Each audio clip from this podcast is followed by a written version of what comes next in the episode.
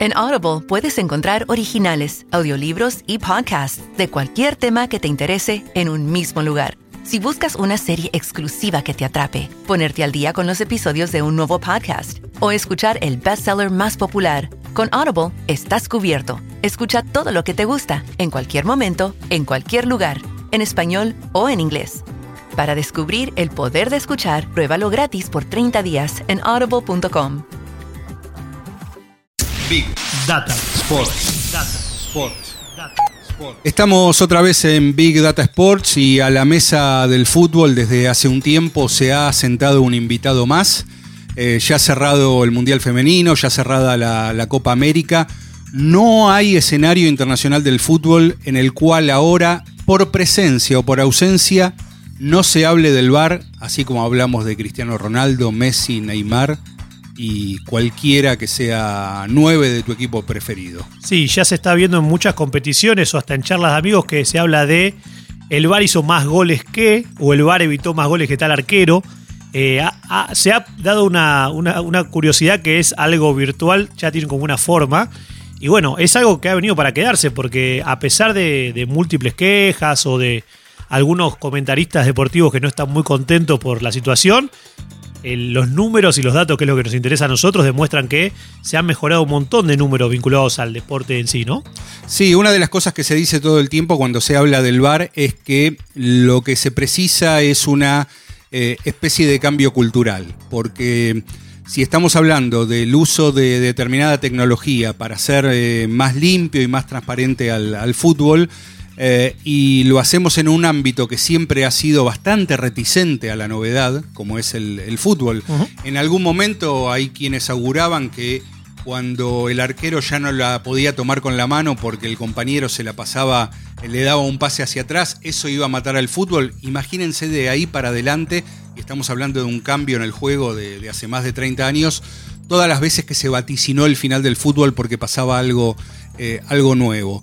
Y el cambio cultural es profundo porque tenemos eh, comentaristas, relatores que, que se quejan, futbolistas que no saben muy bien para qué se puede usar o para qué no se puede usar el, el VAR y todavía hay que reconocerlo cierta falta de, mm, eh, de- gimnasia y de eh, elasticidad para que el VAR no consuma más tiempo del necesario, sobre todo en Sudamérica. Sí, y también hay, un poco de picardía de algunos que sí saben cómo funciona, pero ante, ante que todavía no está instalado del todo en, el colectivo que, forma el fútbol, algunos técnicos bastante pillos o pícaros suelen decir a sus jugadores pedí el VAR o frená, frená a ver si el VAR nos da una mano. Entonces hoy creo que tenemos una buena oportunidad de compartir con nuestra audiencia un poco más de profundidad sobre qué es la asistencia de video de, de o las siglas de, de VAR, como bien dijimos, cómo funciona, cómo, por qué se, se llegó a esto, por más que era algo que todos veníamos viendo que la tecnología en el fútbol venía como atrasado, y también entender algo que una de las frases que en esta investigación que hicimos a mí fue la que más me gustó, uno de los, de los que investigaron para la, para la Federación Internacional de Fútbol, eh, una de las frases que dijo cuando le preguntaban de números, de exactitud, la terminó cerrando con el 100% de exactitud es imposible cuando hablamos del VAR. ¿Por qué? Porque hay todavía en el medio hay percepción humana y hay subjetividad en la toma de decisiones. O sea, el VAR no es perfecto, pero no justamente por la parte tecnológica, sino porque todavía el humano tiene un rol en la decisión, que hoy, bueno, vamos a tratar de, de entenderlo un poco más, ¿no? Me parece que ya lo dijiste cuando nombraste y describiste la sigla de- del VAR. Es una herramienta de asistencia al árbitro. Exacto. Eh, no es una herramienta de asistencia a un entrenador ni tampoco a un futbolista. ¿Por qué marcamos esto? Porque otros deportes que tienen eh, sistemas de revisión similares sí son herramientas eh, de los jugadores. Por ejemplo, en el caso del tenis, Claro. eh, el ojo de halcón, que además es marca proveedora de- del VAR, Sí. eh, es una herramienta que tiene el tenista y no que tiene el árbitro. No está para apoyar al árbitro, está para apoyar al tenista y de hecho tiene un par de ocasiones por set para, para usarla. El video check en el vóley es una herramienta para los jugadores y para los técnicos eh, de reclamar una determinada situación, si la pelota pegó en los dedos en un bloqueo o no. Y tanto es así que a veces reclaman una cosa, en el video se ve otra. Por ejemplo, se ve que una. reclaman que la pelota tocó la mano y cuando se ve que pica, eh, resulta que, que pica fuera Sí. o, o pasa algo eh, similar. Pero lo que se, eh, digamos, eh, preserva es el pedido original. A lo que vamos es que la, misma tecnología o la tecnología similar tiene distintos usos, pero en el fútbol se determinó que vale solamente para el árbitro. Sí, y también se, ar- se viene reclamando. Es más, esto de que los deportes empiezan también a, a mezclar y a pedir cosas uno de los otros. En la última Copa del Mundo hubo muchos técnicos que empezaron a pedir la posibilidad, como en el tenis, de tener pedidos de VAR, o también como se hace en el fútbol americano con los pañuelos que se lanzan, poder como técnicos o jugadores desafiar lo que el referee cobra o no cobra y que se revise con tecnología. Es un cambio de paradigma realmente importante porque, como bien decías vos, Marcia, al principio, el fútbol es reticente a esos cambios, todo se debate mucho, se, exageran a veces algún tipo de errores que todavía sigue habiendo y ahora vamos a ver por qué se dan. Pero no nos olvidemos que el VAR se termina de aprobar en marzo de 2018 en estos momentos hace poco más de un año y unos meses, o sea que es algo que todavía sigue siendo medianamente nuevo, que se probó en ciertas competiciones como fueron la, Copa de Confederaciones de Rusia 2017, la Copa Mundial Sub-20 en Corea y las Copas Mundiales Sub-16 y Sub-17 fueron donde se probó con jueces que fueron entrenados para esto y después de eso la International Board toma la decisión de aprobarlo. No nos olvidemos que la International Board es un ente independiente que trabaja con la FIFA para poder justamente ayudarlo en estas cuestiones reglamentarias. Entonces, a partir de eso es que decimos, todavía estamos en una etapa de aprendizaje donde todos los que forman parte del fútbol, jugadores, técnicos, referees, instituciones, no tienen del todo claro por qué sí, por qué no, y es un poco lo que todavía le da dudas a algo que trae más aciertos que errores, ¿no? En realidad hay un escenario que es eh, el de la novedad y si tuviéramos que determinar ahora, por ejemplo, en una especie de compulsa imaginaria, si el fanático del fútbol está en contra o a favor del VAR, eh, yo te diría que, bueno, eh, depende, depende de... Primero depende del momento, eh, de algo que es típico del fútbol, si eso me favorece o no me favorece. Claro, eso sí. Entonces ahí ya no es cuestión del VAR, ahí No. es cuestión de cómo se para cada uno frente a un, un acto de injusticia, de injusticia del juego. Sí. Eh, y por el otro lado está la, em, la nueva dinámica que tiene que tener el juego, donde cada uno tiene que ceder un poco de, de su parte porque el relator está enojado porque no puede terminar de, de relatar el gol. El comentarista está enojado porque no puede terminar de cerrar eh, su, su concepto. El público en el estadio eh, no, no sabe si festejar o no, lo mismo que cualquiera que lo está viendo en, en alguna transmisión. Ahí me parece que ha sido bastante diferente la, la manera en que usó el VAR, eh, la Conmebol en, en la Copa América y la propia FIFA en el, en el Mundial Femenino, Sí. y ni que hablar en el Mundial de Rusia, porque la misma herramienta la usaron, una para transparentar y la otra para ser un poco más opacos. Sí, y, y eso nos lleva, si querés, a la base de para que podamos entender cuándo se utiliza el VAR, ¿no? O sea, esto es, es algo que debería ser básico para todos los que forman parte del fútbol y aún así no lo es. Entonces vamos a hacer un pequeño repaso como si fuese una, en la escuela o en la universidad y vamos a repetir los cuatro, las cuatro ocasiones donde el VAR, según la FIFA, esto no es según nosotros, puede intervenir. Anoten. Lo número uno son los goles, ¿sí? O sea, la función de los asistentes de video es ayudar al árbitro a determinar si se ha producido alguna infracción que impida conceder el gol. Esto también se toma del fútbol americano, donde cada uno de los touchdowns se revisa sí o sí. En el fútbol todavía no es tan así, pero es la primera instancia donde se revisa si, si el gol que se generó es válido o no, ya que pudo haber algún offside, pudo haber alguna, alguna mano, una falta. El gol es lo primero donde se- el VAR se puede usar. Lo segundo son los penales, que esto también viene como de, de, bastante, de bastante tiempo la discusión de cuándo sí cuándo no. La función del VAR ahí es ayudar o asistir al árbitro para ver si el penal fue o no. Se repite toda la jugada en distintos ángulos sobre la infracción que haya sido la causante del penal para ver si fue o no. O sea que la asistencia le dice si fue o no. Eso es lo que tenemos. La tercera son las tarjetas rojas, que esta tuvo varios problemas. Situaciones del juego que pueden, pueden ser eh, analizadas para ver si hubo una expulsión o no. Lo que, lo que se vino haciendo mal es que cuando se revisa, se revisa si es roja o no, no si es amarilla. Que es como la compensación que el árbitro dice, sí, hubo un golpe, pero no fue tan, tan certero, tan duro. Fue más o menos, entonces amarilla. Eso, la propia FIFA, a los referees que hicieron esto en el Mundial de Rusia, lo sancionó porque justamente va en contra de la regla. No es- esto es sola- se revisa expulsión o no, no otra sanción. Y la cuarta, que es la que menos se usa, pero que también está bueno tenerla en cuenta, es cuando hay confusión de identidad. Es decir, si el árbitro no molesta o expulsa un jugador incorrecto, si, hay si se hizo un cambio y no salió el que tenía que salir, si hubo una confusión en el que entró, bueno, todo eso que se está viendo desde la asistencia, también pueden avisarle al referee para que lo vea. Entonces, estos cuatro ejes, goles penales, rojas y confusión de identidad, son los cuatro ele- elementos que el VAR puede ayudar al referee. Ni más ni menos. Todo lo demás es, está afuera, ¿no? En la historia del VAR hay un personaje clave que no es muy conocido porque su tarea está más que nada detrás de escena, y ese personaje se llama Nicholas Evans. Evans es el encargado de la FIFA de validar todas las nuevas tecnologías que, que se utilizan para la evolución del juego y que tiene que ver con, eh, más que nada, con el traqueo de distintas situaciones eh, deportivas en- en los estadios y de los partidos.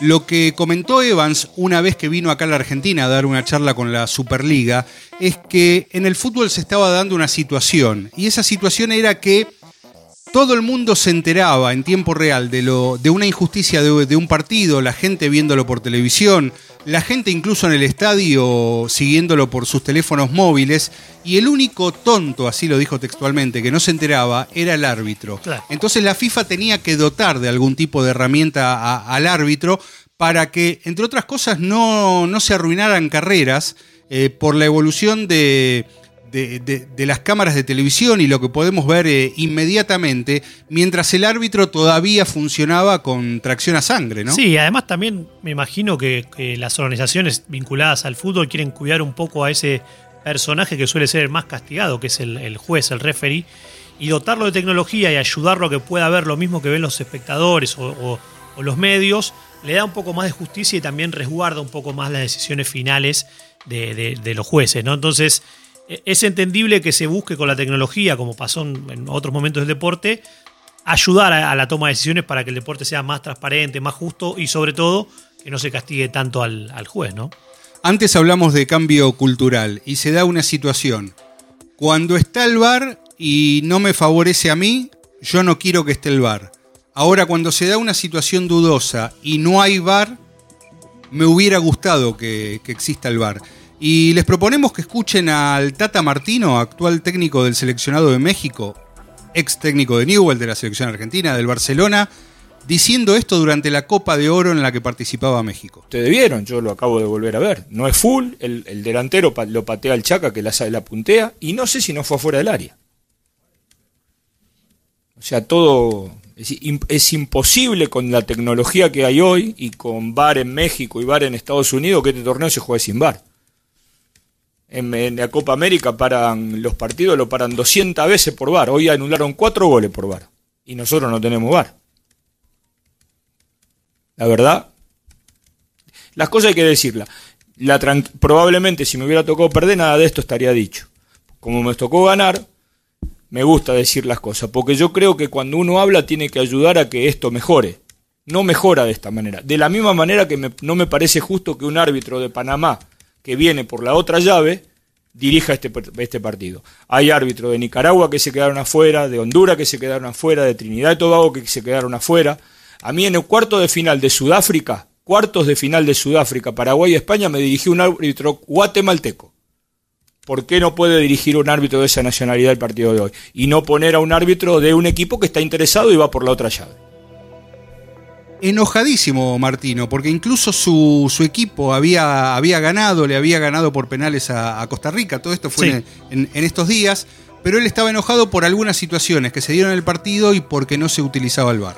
O sea, era uno de esos que, como vos decías antes, estaba exigiendo que se use el VAR para traer legalidad, transparencia a situaciones que no lo hacía, que no habían sido justas en el partido, ¿no? Por supuesto, sí. Eh, hay muchos números para compartir con respecto a las cosas que hace bien el VAR y que todavía tienen que, que corregir. Eh, por ejemplo, en el Mundial 2018, en el Mundial de Rusia, eh, se hicieron un total de 440 revisiones eh, en todos los partidos hasta el día de la final. Sí, vale este, aclarar que fue el primer mundial que tuvo esta tecnología, ¿no? Sí, esto no incluye la final que, Francia le, ganó a Croacia. Habíamos hablado antes de la cantidad promedio que, se revisaba un, partido con, con, el VAR, 19 revisiones, 16 cambios de, decisiones, eh, impulsando al árbitro a que revea lo que había cobrado pero el acierto durante todo el Mundial de Rusia fue del 95%. Exacto, con un margen de error muy chiquito, la verdad. Y eso también se apoya en lo que fue eh, los estudios que hizo, vuelvo a la International eh, Football Association, sus siglas en inglés, complementando todo esto que pasó en el Mundial, ellos también eh, trabajaron con la Universidad de, de Leuven de Bélgica para analizar antes, durante y después del Mundial más de mil partidos y analizar justamente la tasa de acierto. El, el, volumen total de, digamos, de, cambios que se, que se vieron efectuados con el VAR pasó de que las categorías revisables aumentaron de un 5.9% a un 98.9% en total. Entonces, pasamos de no revisar casi nada a tener una revisión muy eficaz y con un margen de error aún menor en el volumen total que hasta lo que fue el Mundial. ¿Qué significa esto? Que un montón de situaciones que antes quedaban un poco tiradas a, que el referee o a que los referees vean algo que tal vez no se podía ver de forma fácil o directa, ahora todas esas situaciones han dejado de existir gracias al uso de la tecnología y la revisión, ¿no? Lo cual significa que el juego va cambiando y no es lo mismo que antes. Obviamente que hay detractores, hay gente que, está totalmente en contra y, se queja cada vez que el, que VAR participa, pero si vamos a las bases buscando que el deporte sea cada vez más justo y transparente, los números avalan este, la utilización del VAR. Son muchos más los aciertos que las las digamos, injusticias que se pueden generar con la, con la videoasistencia. Otra situación que se dio en la Copa América tiene que ver con este momento que compartimos ahora. Es el partido entre Chile y Colombia. Debió haber un gol para Chile, ese gol se revisa, finalmente no fue y esto era lo que pasaba. Que no tiene nada que ver porque ya igual se lanzaba Ospina, pero se puede interpretar de esa manera. Había sido un muy buen gol de, de Arturo Vidal o hay mano. Es gol. Es lo que indica Pitana, es mano. Será entonces tiro libre a favor la selección colombiana. Bueno, ahora a ver si la tenemos más, más adelante la repetición. ¿Mano de quién? De Arturo Vidal. ¿O no? Es mano entonces de... ¿Quién es el que va sobre el centro? Ahí hay mano. Tenemos, Agustín, acá varios elementos para, para, analizar. Por un lado, bueno, cómo deben reacomodarse relatores y comentaristas a esta nueva propuesta que tiene el, fútbol, ¿no? Y por el otro lado, esta situación que tuvo que ser revisada por el árbitro argentino Néstor Pitana. Eh, todo esto sucedió, más allá de que el audio fue de algunos segundos, sucedió entre el minuto 70 y el minuto 73. Tres minutos. Esto llevó tres minutos y es un tiempo totalmente excesivo y acá es donde eh, la Conmebol paga un precio muy alto por usar una buena herramienta con malas prácticas. Sí, que va un poco en contra de lo que son los tiempos que recomienda la FIFA en todas estas pruebas que veníamos contando. Por ejemplo, en las conclusiones de todos estos estudios que contamos a lo largo del episodio de hoy, uno de los que más me llama la atención es que la FIFA dice que el tiempo promedio de tiempo perdido debido al VAR debe representar menos del 1% del tiempo total de juego, lo cual significa que es un tiempo realmente cortito. Y lo que ellos recomiendan es que el tiempo medio de verificación del VAR debe ser de 20 segundos. Obviamente que en lo que fue Sudamérica con Mebol estamos lejos de esos números, también entendiendo que en el 8% de los partidos analizados por, por este periodo dentro de la FIFA, el VAR tuvo un impacto en el resultado final. Y eso sí lo vimos en, el, en, la Conmebol, en la Copa América reciente, de que el número ha sido más alto.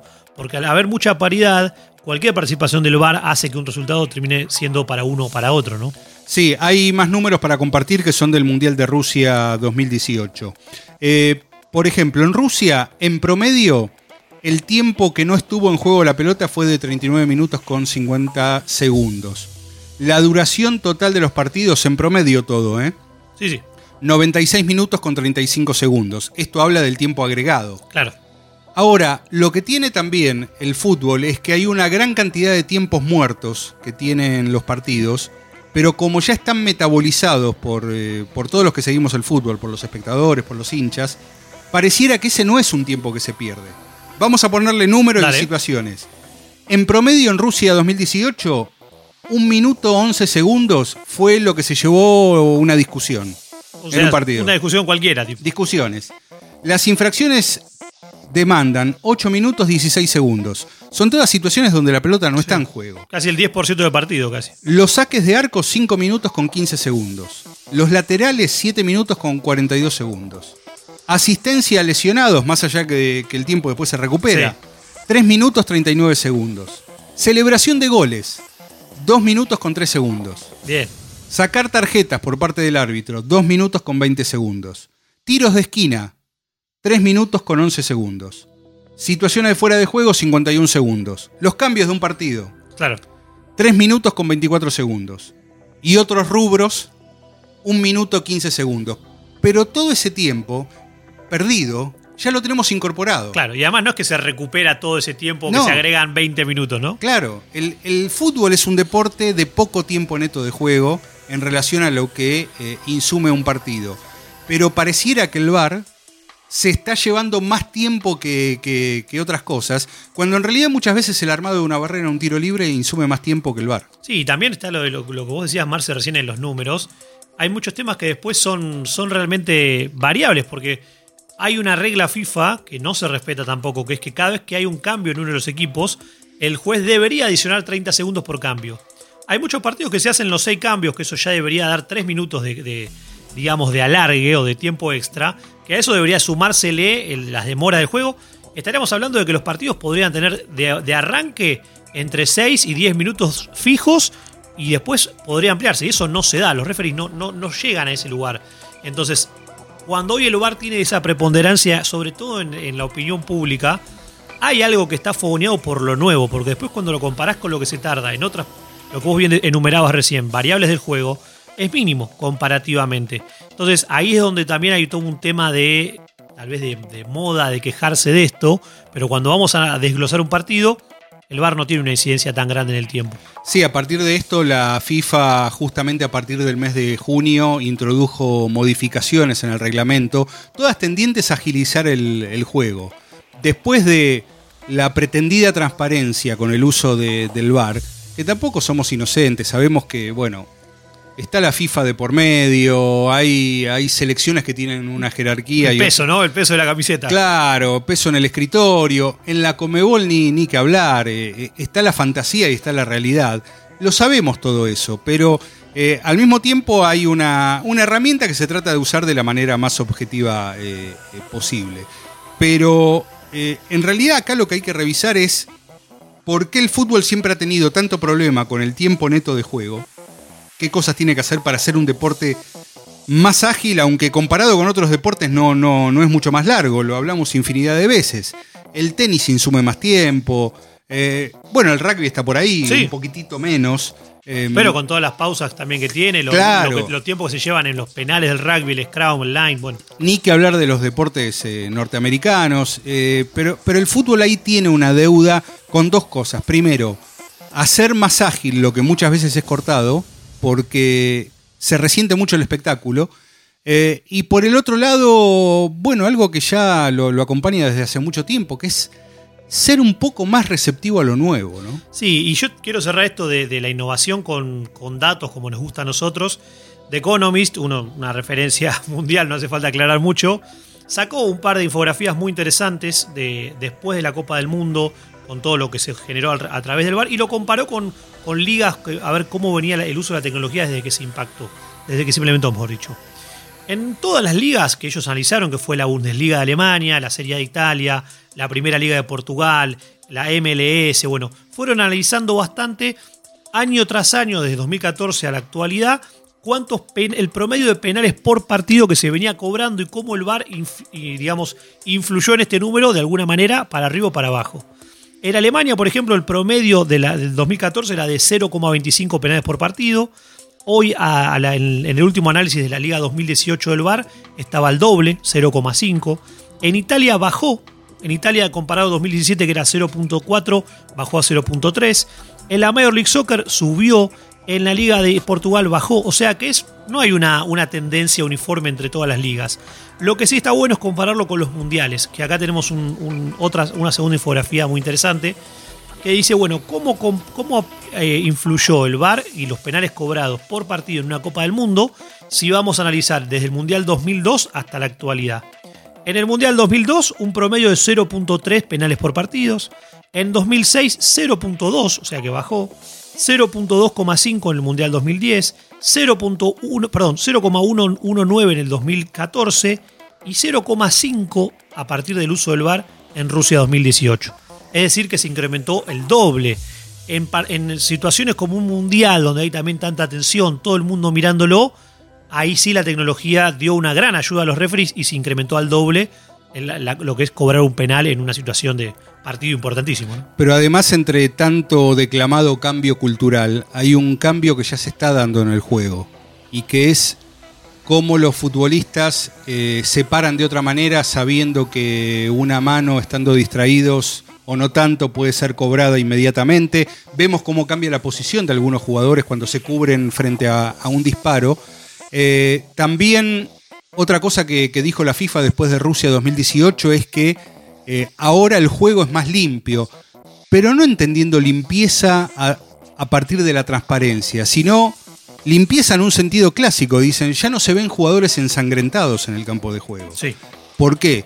Porque saben, sobre todo los defensores, que todo lo que está pasando se está revisando, entonces ya no hay codazos eh, por- para que no vea el árbitro, eh, no hay un, un codazo a los dientes de- de- del rival que puede terminar justamente en, en sangre.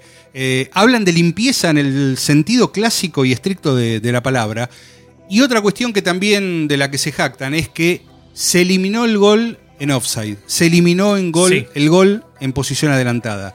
Ese tipo de gol con el VAR ya no existe en el fútbol. Tal cual. Y eso es un cambio que todavía no, no, está, no somos conscientes de que cuántos partidos se han definido por goles en posición eh, ilegal o en offside, que ya no existe más. Porque al revisarse, como contábamos hace un rato, al revisarse todos los goles y todo lo que son situaciones de juego, ahí es donde, donde tenemos eso que, que no, no- no se ve más, ¿no? Por supuesto. ¿Querés saber qué viene después del VAR? Me gustaría saber cómo sigue la innovación, porque es algo que nos gusta. Así que, ¿en qué viene, Marce? Bueno, recurrimos nuevamente a Nicolas Evans, Sí. que era el que no, que nos había dicho o, o que mencionó que el árbitro no tenía que quedar como un tonto.